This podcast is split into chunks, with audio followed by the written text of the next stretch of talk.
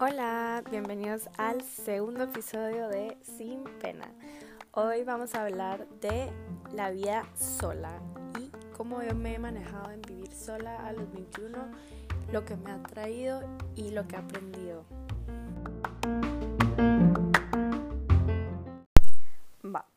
Entonces hoy quiero platicar un poco acerca de cómo ha sido mi experiencia viviendo sola. Y quiero tocar como tres temas de los que voy a hablar. Entonces, el primero es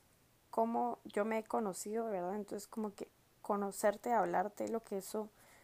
me ha hecho un impacto en mi vida viviendo sola. Dos, eh, cómo me gusta mucho vivir en el presente. Y tres, cómo priorizo, priorizo mi salud mental. Entonces quiero hablar de la salud mental en la U y de de todo lo que conlleva la salud mental y cosas que a veces no se hablan entre amigos, pero pues para los que me conocen y para los que no, a mí me encanta platicar como que de cualquier cosa que tenga que ver con, con la salud mental y me encanta compartir, me encanta, soy súper honesta, entonces solo quiero platicar de eso un rato porque la verdad siento que son temas de los que se tienen que hablar un poco más y no se habla lo suficiente. Entonces, bueno, pues quiero empezar un poco porque cómo me fui conociendo yo a través como de, de vivir sola. Y la verdad que yo antes de venirme a la U, o sea, bueno, vivía en mi casa con mis papás y como que siempre hubo algo como que, que yo sabía que mi cabeza como que no no macheaba a veces con lo que yo quería hacer, pero yo no entendía muy bien como que qué significaba eso o nunca escuché bien como que mis pensamientos ni los supe entender muy bien, honestamente. Siento que eso es algo normal que, que a todos nos pasa. Y pues cuando me vine a la U, en mi primer año, la verdad que pues es adaptarme y fue adaptarse a vivir, vivía en un cuarto con, con mi roommate, y no como que todavía no vivía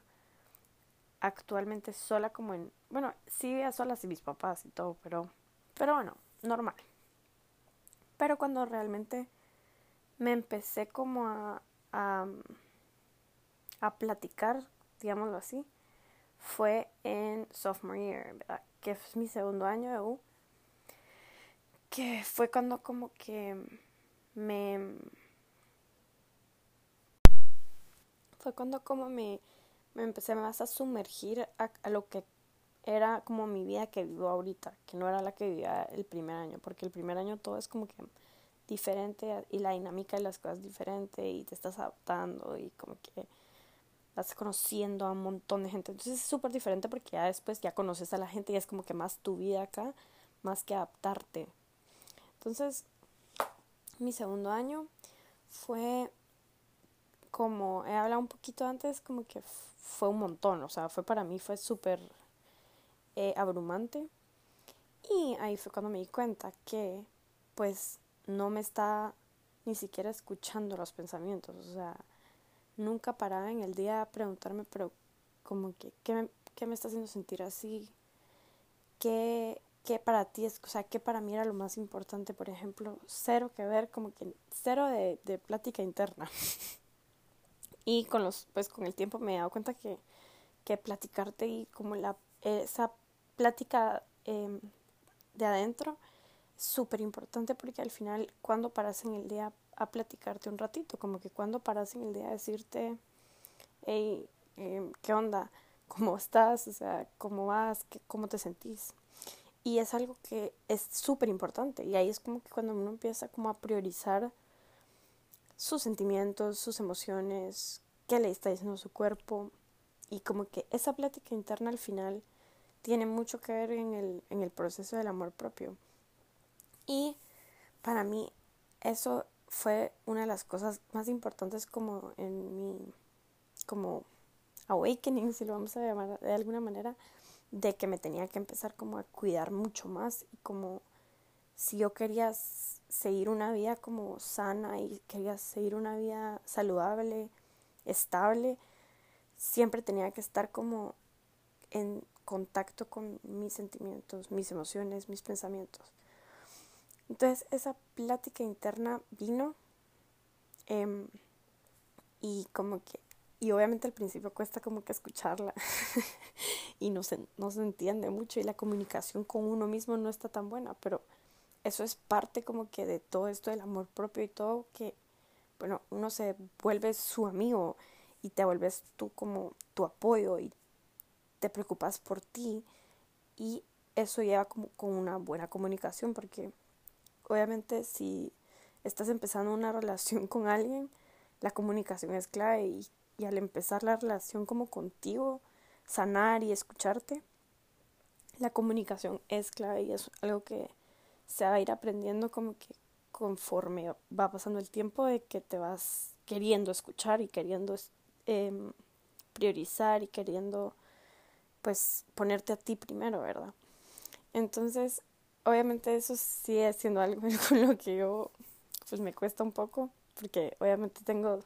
dos o tres diálogos adentro de la cabeza que me dicen tres cosas diferentes, pero cada lo importante es como saber cuál quieres escuchar, ¿verdad? Como que a veces escuchamos al que no, no está tan bien o a veces escuchamos uno que, que nada que ver. Entonces, siempre como que saber que, ok, primero, no todo lo que te escuchas en la cabeza es verdad.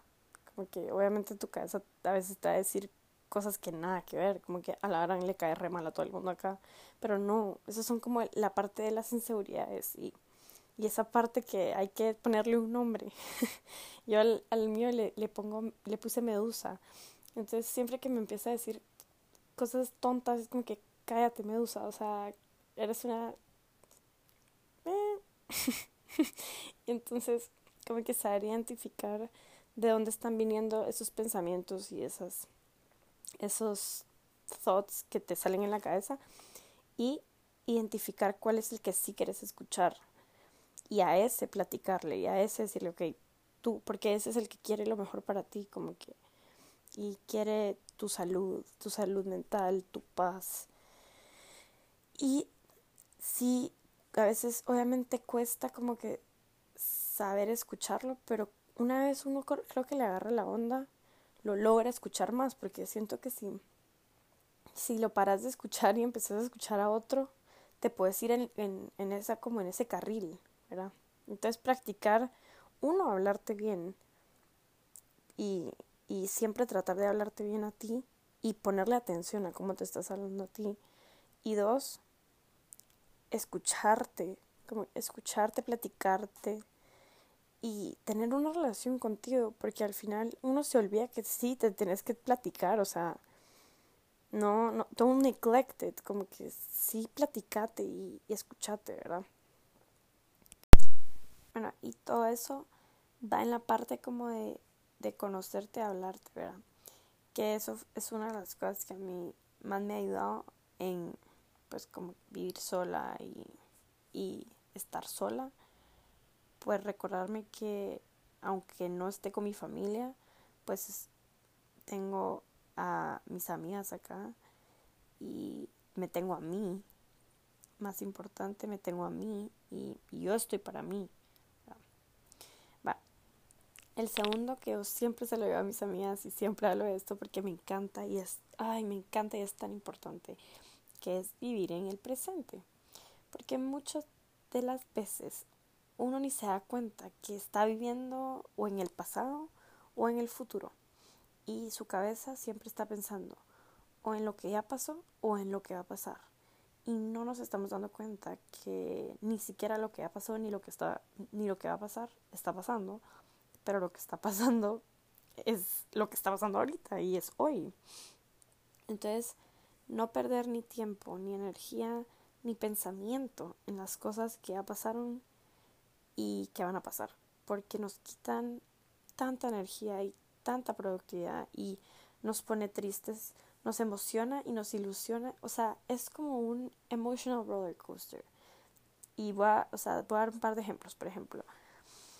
ponerte a pensar como que, ah, la madre, no me voy a grabar, no me voy a grabar y, y, y no voy a conseguir trabajo y y me estoy estresando por algo que no está pasando. O sea, yo ahorita me tengo que preocupar por sacar eh, buenas notas, por hacer mis tareas, ni siquiera por sacar buenas notas, o sea, por hacer mis tareas, por hacer lo que tengo que hacer hoy, por hacer ejercicio, por comer bien, por, o sea, por las cosas que tengo que hacer hoy. Uno no tiene garantizado ni siquiera, o sea, ni siquiera el minuto que, que viene siguiente. Y es algo que hay que tener mucho en mente porque se nos va la onda y nos ponemos a pensar como que, ay no, en, en ayer y en, y en el pasado y en, y en lo que ya pasó, que al final ya pasó y no hay absolutamente nada que uno pueda hacer para cambiarlo o regresar, ni tampoco para adelantar el futuro. Como que si empezamos a perder paz y tiempo y, y energía en cosas que, que queremos que pasen. No nos enfocamos en lo que podemos hacer ahorita, que una de las cosas más importantes es actuar en, en acción, en lo que uno puede hacer ahorita. Entonces, por eso sí, o sea, están esos dichos, obviamente, que dicen como que, que no, no esperes hasta el lunes para empezar la dieta. Pero al final es verdad, porque cualquier cosa que se pueda hacer, se puede hacer ahorita y si siempre estamos diciendo que lo queremos hacer en algún punto, como que nunca lo haces. Entonces, recordarse que uno, el minuto que tiene ahorita es el que uno tiene que estar más agradecido por, porque es el que tiene. No esperemos para añorar algo que viene en tres años o, o esperar eh, algo que vas a tener en tres semanas, sino agradecer y sentir y vivir lo que sí tienes ahorita porque es lo único que tenés y es lo único en lo que puedes hacer algo y puedes tener acción. Entonces, por ejemplo, parar de vivir en donde no estás y vivir en el presente y sentir esa, ese agradecimiento de que a lo que tenés ahorita, o sea, cuando uno está presente, todas las risas y todo como que se sienten más y, y no tenés expectations de nada porque porque lo que está pasando es lo que tenés y, y, tú estás em, consciente de eso. Estás consciente que, que estar presente es de las cosas más importantes porque, pues, como lo dice, el presente, o sea, y eso es algo de lo que, o sea, yo en verdad practico mucho estar presente y enfocarme poquito a poquito en cositas pequeñas, en, en lo que va pasando el día porque al final es, o sea, uno vive tan más lleno con eso porque no, no está esperando a que algo grande pase para sentirse agradecido o no está esperando a, a cosas gigantes para sentir felicidad porque como estás viviendo en el presente, cualquier cosita pequeña te da felicidad. No sé si me voy a entender. Y, pero es para mí es como de las cosas más cambiantes que, que porque literalmente es, es, un switch en la cabeza y es un pensamiento que, que te, te toma a realizar como que obviamente estás en el presente y hay que, o sea, no hay que ni siquiera pensar tan, tan a futuro porque, porque todo es paso a paso y, y metas cortas y cosas pequeñas y siempre trabajar como que en el presente por lo que querés en el futuro, pero con cosas que puedes hacer ahorita. No sé si me va a entender, pero por ejemplo, si yo quiero lograr algo, eh, por ejemplo, yo quiero lograr correr 10 kilómetros para el final de este año, entonces trabajar hoy en lo que puedo para, para lograrlo. Entonces trabajar hoy en correr 20 minutos para eventualmente llegar a correr los 10 kilómetros. Como que, no sé si me va a entender, pero es un mindset, literalmente es un mindset que cambia. Y el tercero, que es priorizar la salud mental, que para mí es como el que tiene una estrellita en mi lista, o sea, tiene una estrella gigante, porque sin salud mental no hay nada, o sea, no hay, no hay mucho que más en lo que puedes estar bien. Entonces, siempre priorizar tu salud mental, tu bienestar em, mental, tus pensamientos, tener, tener siempre una un cuidado especial con, con, tus pensamientos y con tu cabeza y con cómo te estás sintiendo emocionalmente. Y yo sé que hay gente que o no cree en la salud mental o, lo ve como súper tabú o lo ve como que, que hay gente que ni siquiera cree que la gente puede estar mal de la cabeza, como que puede estar sintiéndose mal emocionalmente. Y a eso sí podemos decirles que se vayan, o sea, y que, que no nos hablen, porque eh, priorizar la salud mental es la cosa número uno que hay que hacer. Para mí, por lo menos, ha sido algo tan grande en mi, en mi experiencia en la U. Y quiera que no, he tenido mis bajones, pero sin esos bajones, que ahorita me pongo a pensar, yo no estuviera ni siquiera cerca de lo consciente que estoy con mi salud mental como, como estoy hoy en día. Y yéndome un poco para atrás, eh, de un poquito de experiencia, voy a contar que por ejemplo, yo en mi, en mi segundo año de la U, em, no me había dado cuenta de lo mal que estaba eh, con mi salud mental hasta que está muy, muy, muy, muy mal, como que... Y me, o sea, ahí te empiezas a dar cuenta que son cosas que nos pasan a todos y que es demasiado normal sufrir de emocionalmente, que tu cabeza a veces sí puede ser tu peor enemigo y que verdaderamente cuando uno está mal, mal emocionalmente, no, no puedes hacer nada. O sea, no hay mucho que puedas hacer por ti porque tu cabeza es tu enemigo en ese momento. Entonces, como que siempre tener en cuenta que si uno no se cuida mentalmente, eh, pues no, no vas a poder hacer mucho bien. Entonces siempre recordarse de eso porque al final uno puede decir, que a veces te necesitas tomar un break o a veces necesitas platicar con tu psicóloga para eh, ir a terapia y a veces uno dice, ay no, ahorita no tengo tiempo para eso, pero al final, si uno no se toma el tiempo para eso, la, la consecuencia es mucho más grande, porque al final, si no te cuidas de la salud mental, no vas a poder hacer mucho y no vas a poder hacer nada bien y no te va a ir bien en las clases. Y entonces con eso quería también hablar un poco de que que hay que encontrar un balance, porque por ejemplo, lo que a mí me pasó el semestre pasado fue que como por miedo, porque como con todo esto del cambio a, a online y todo eso, como que a mí por miedo de que el cambio online me afectara mucho en mi salud mental, súper como que prioricé eh, mi salud mental y tener mis días buenos y tener días, días malos y el descanso y y, todo, y con todo eso y con todo eso me fue súper mal en mis clases y, y, fue un muy mal semestre para mí. Eh, académicamente, ahora con salud mental, súper bien, lo mejor que he estado, pero no bien académicamente. Entonces, sí tratar de encontrar ese balance de no decir como que, ay, sí, hoy me merezco, me merezco eh, descansar y no hacer nada, como que no, tampoco se trata de eso. O sea, se trata de estar como que bien en todos los ámbitos al final y obviamente van a haber días que, que no vas a estar tan bien, pero lo bueno es que si uno está en esa práctica constante de cuidarse de la salud mental, un día malo no te, no te va a tirar tanto el carril, como que no, no te vas a caer en un hoyo tan oscuro. Si, si estás consciente que, que, que pues cuidarte es una prioridad para ti, al final esos esos días malos no, no los tomamos tan duro porque decimos, bueno, esto pasa, esto es normal. Y eso me lleva a mi otro punto, que es que hay que hablar de, de la salud mental y hay que normalizar eh, la depresión, la ansiedad, eh, el ADD y el OCD. O sea, todas esas son enfermedades de la cabeza que, que más de, o sea, ¿cuánta gente no sufre de esas cosas la mayoría de gente sufre esas cosas, es súper normal y son, o sea, son enfermedades y la gente se las tiene que tomar en serio. Y,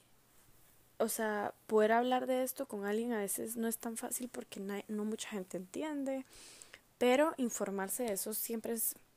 importante y saber lo que verdaderamente le hace al cuerpo de uno, la ansiedad, la depresión, cómo se manifiesta, porque yo sé que hay como un common misconception que la depresión es que estás triste todo el día y que estás tirado y, y lloras. Y obviamente eso no es la depresión y que la ansiedad es, es estar mordiendo un un lápiz o morderte las uñas. Obviamente, esos son, o sea, así se manifiesta en algunas personas, pero, pero de, de eso no se trata y eso no es. Son enfermedades que son serias y son enfermedades que, que pues, la gente toma medicamentos para, para tratar esas enfermedades. Y son cosas en las que, o sea, hay que tomárselas en serio, ¿verdad? Entonces, si tú, la persona que está viendo esto, sos una persona que tal vez no entiende las, las enfermedades mentales y la salud mental, te diría que, que te informes y que leas un poco, porque verdaderamente son cosas serias, no son cosas para llamar la atención, no son cosas, o sea, cero que ver, estos son eh, puros como mitos que la gente se dice, pero verdaderamente no hables de ellos si no lo conoces.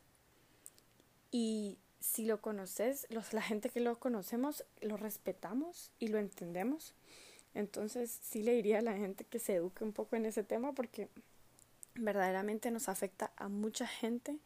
y es algo que hay que tomarse súper en serio, ¿verdad?